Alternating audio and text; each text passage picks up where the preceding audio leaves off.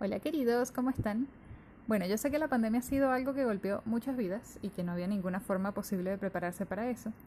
Y también, bueno, ha cambiado muchas cosas, desde nuestra forma de relacionarnos hasta nuestro modo de consumir y trabajar. Por lo que, por supuesto, también han cambiado las finanzas. Entonces, ¿cómo replantear nuestro modo de trabajar las finanzas cuando todo el planeta ha cambiado tanto? Bueno, tenemos que ver las nuevas tendencias que han surgido a raíz de la pandemia y el encierro y buscar nuevos enfoques. Así que hoy vamos a hablar de inversiones en pandemia. Este tema me lo sugirieron en mi Instagram, arroba finanzas para millennials podcast, y me encantó. Recuerda que cualquier idea, comentario, pregunta, reclamo y demás, puedes enviarlo a ese Instagram y yo, feliz de la vida, te voy a responder.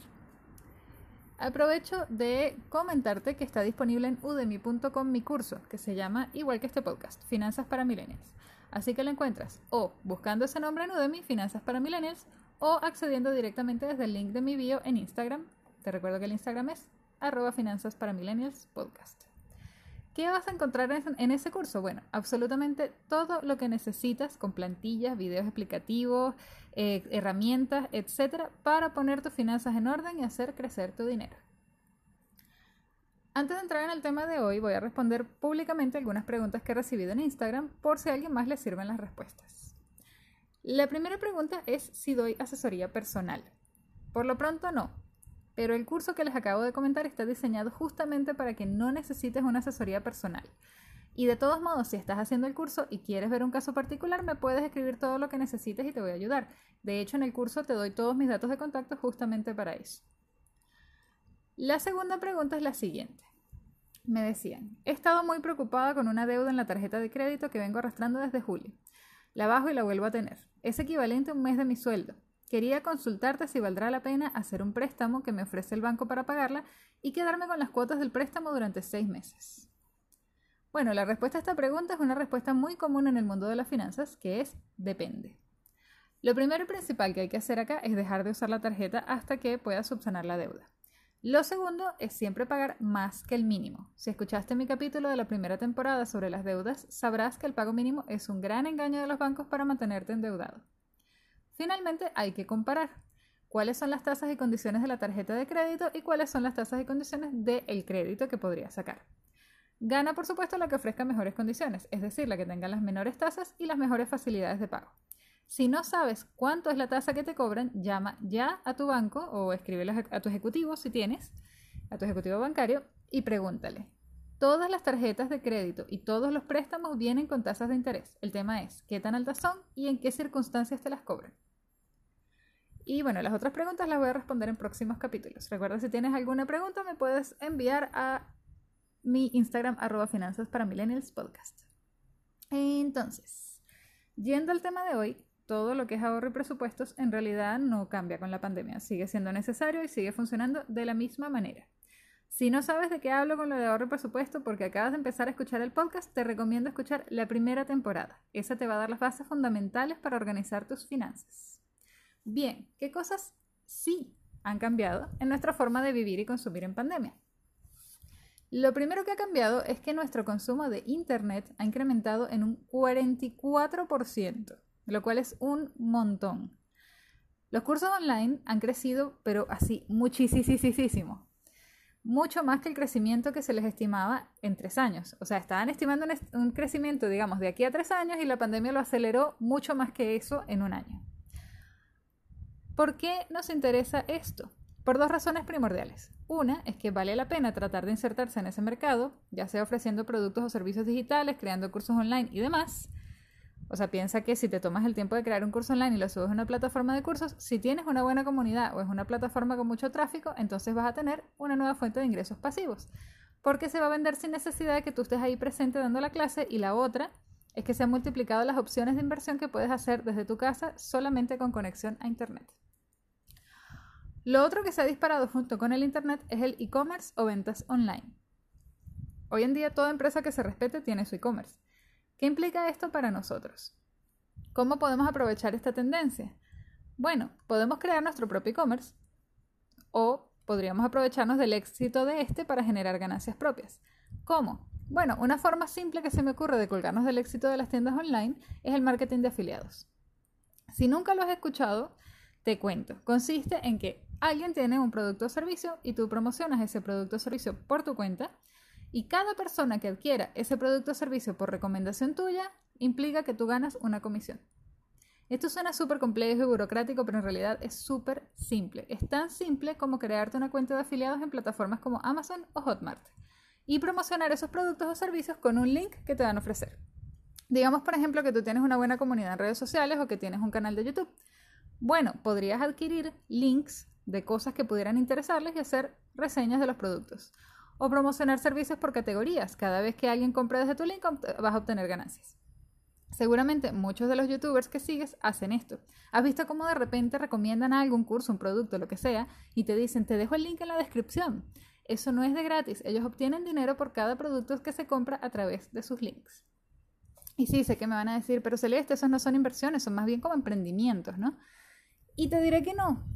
¿Por qué? Si creas un curso online que genere ventas solo, entonces estás obteniendo ganancias pasivas de una inversión que hiciste de tiempo.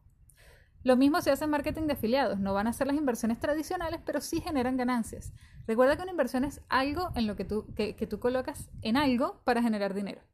En este caso no es dinero, sino tiempo, que a fin de cuentas podríamos argumentar que es lo mismo. Ahora bien, hablando en términos ya de inversión más tradicional, tenemos que estar más atentos que nunca a nuestro entorno y a cómo progresa todo. Por ejemplo, si teníamos inversiones en aerolíneas o en negocios de turismo como Airbnb, es muy probable que se hayan ido a pique. Yo normalmente no recomiendo tocar las inversiones, pero en estos casos tal vez hubiera sido bueno retirar el dinero cuando empezó la pandemia. No obstante, ahora tenemos variedad de vacunas aplicándose en todo el mundo y se empieza a ver la luz al final del túnel. Entonces habría que valorar si vale la pena en este momento invertir en empresas de turismo, pues seguramente deben estar muy baratas las acciones y probablemente se van a disparar de aquí a un mediano, a un mediano plazo. O tal vez no, uno nunca sabe ciencia cierta con esas cosas, así que recuerda que siempre que vayas a invertir tienes que hacerlo asumiendo los riesgos y usando dinero que no necesitas para vivir. También hay que considerar que las inversiones hoy en día son más globales que nunca. Es muchísimo más fácil que nunca en la historia invertir en países lejanos, en productos específicos de otros continentes, etc. Ten en cuenta que hoy en día no solamente existen las inversiones tradicionales para invertir, sino que también hay otros capitales que van adquiriendo mucho valor, como es, por ejemplo, el de la información. Con todo lo que se están moviendo las comunidades digitales y los negocios virtuales, la información es más valiosa que nunca. Entonces, por ejemplo, Así como puedes invertir en la bolsa y puedes invertir en oro, también podrías considerar invertir en el Big Data. ¿Qué es el Big Data? Es el sistema de cruce de información y manejo de bases de datos que permite, por ejemplo, que Netflix pueda saber qué series te pueden gustar más o que te aparezca publicidad de productos que se relacionan con otros productos que has buscado. Es lo que permite saber que, no, perdón, permite que si realizaste una compra, te lleguen promociones de otros productos o servicios que podrían tener que ver con esa compra. El Big Data permite analizar enormes cantidades de información sobre los usuarios y clientes de una empresa o de un servicio en general. Entonces podría ser una inversión interesante para hacer. A ver, otras inversiones mucho más riesgosas, analícenlas con cuidado antes de invertir, que han crecido mucho en pandemia son las criptomonedas. Así que si tu perfil de inversionista es de alto riesgo, podría tal vez ser una buena opción. El Bitcoin, por ejemplo, fue un boom cuando apareció, muchísima gente se hizo millonaria con Bitcoin, pero también tuvo una caída brutal y tardó muchísimo tiempo en recuperarse, al punto de que ya muchos pensamos que se iba a quedar caída. Y hace poco volvió a subir su valor cuatro veces más de lo que era. ¿Valía la pena invertir? Sí, absolutamente, pero no había ninguna forma de predecir que eso iba a subir de repente de 9.000 a 40.000 en un par de semanas. Así como subió también tuvo una caída del 19% de un día para otro. Y después volvió a subir, entonces es demasiado volátil si tu capacidad de riesgo no es muy alta. Por eso no es una inversión para todo el mundo, pero vale la pena considerarla, sobre todo porque el Bitcoin tiene una cantidad máxima que se puede generar, que son 21 millones. Entonces muchos expertos dicen que cuando se llegue a ese límite va a entrar en juego el tema de la oferta y la demanda, porque ya no va a poder haber más oferta y el precio va a crecer exponencialmente. ¿Será eso lo que va a pasar? Tal vez, tal vez no. Tienes que ver si estás dispuesto a asumir el riesgo. Otro elemento interesante que está sucediendo en muchos países del mundo es que como ahora muchas empresas adoptaron el teletrabajo como formato base, hay muchas personas que se están mudando más lejos de la capital, más lejos del centro de la ciudad, y eso abre una brecha importante para inversiones inmobiliarias. Por supuesto, tienes que averiguar en tu país y en tu ciudad cómo está funcionando, a dónde se está mudando más la, más la gente, Pero muchas empresas, sobre todo las más grandes del mundo, están considerando adoptar el teletrabajo como medida definitiva y para siempre. Y eso, por supuesto, cambia muchísimo estas oportunidades inmobiliarias que tú puedas hacer. Pensando en esto mismo, también te crea la oportunidad de invertir en un negocio digital. Léase uno que no requiera que tú estés presencial en ningún lado, sino que puedas trabajar desde cualquier lugar del mundo. Si eso funciona, podrías irte a vivir más lejos del centro, más lejos de la capital, más lejos del ruido, y más lejos implica en general que todo es más barato, que la vida es más tranquila y además que el aire es más limpio. Vas viendo cómo el pensar distinto según los cambios que ha tenido el mundo puede ser la clave para mejorar tus oportunidades financieras. Es cosa de cambiar la perspectiva y buscar activamente las opciones, explorarlas, evaluarlas. Recuerda siempre el principio básico de no poner todos tus huevos en la misma canasta. Aún si encuentras una inversión que te encante, que es espectacular, que es lo máximo, no pongas todos tus fondos allí. Siempre es más seguro tener una cartera de inversiones que esté diversificada. Bien, ya vamos llegando al final de este capítulo, así que paso a recomendarles el libro de esta semana. Se trata de El Código del Dinero, de Raymond Samson. Este libro llegó a mí de forma bastante tardía, pero vale mucho la pena. Te ayuda a entender mejor cómo funciona el mundo financiero en un lenguaje sencillo, en un lenguaje claro, con ejemplos con los que puedes identificarte fácilmente. Es un muy buen comienzo si no sabes mucho de finanzas y es un muy buen recordatorio si ya sabes mucho de finanzas.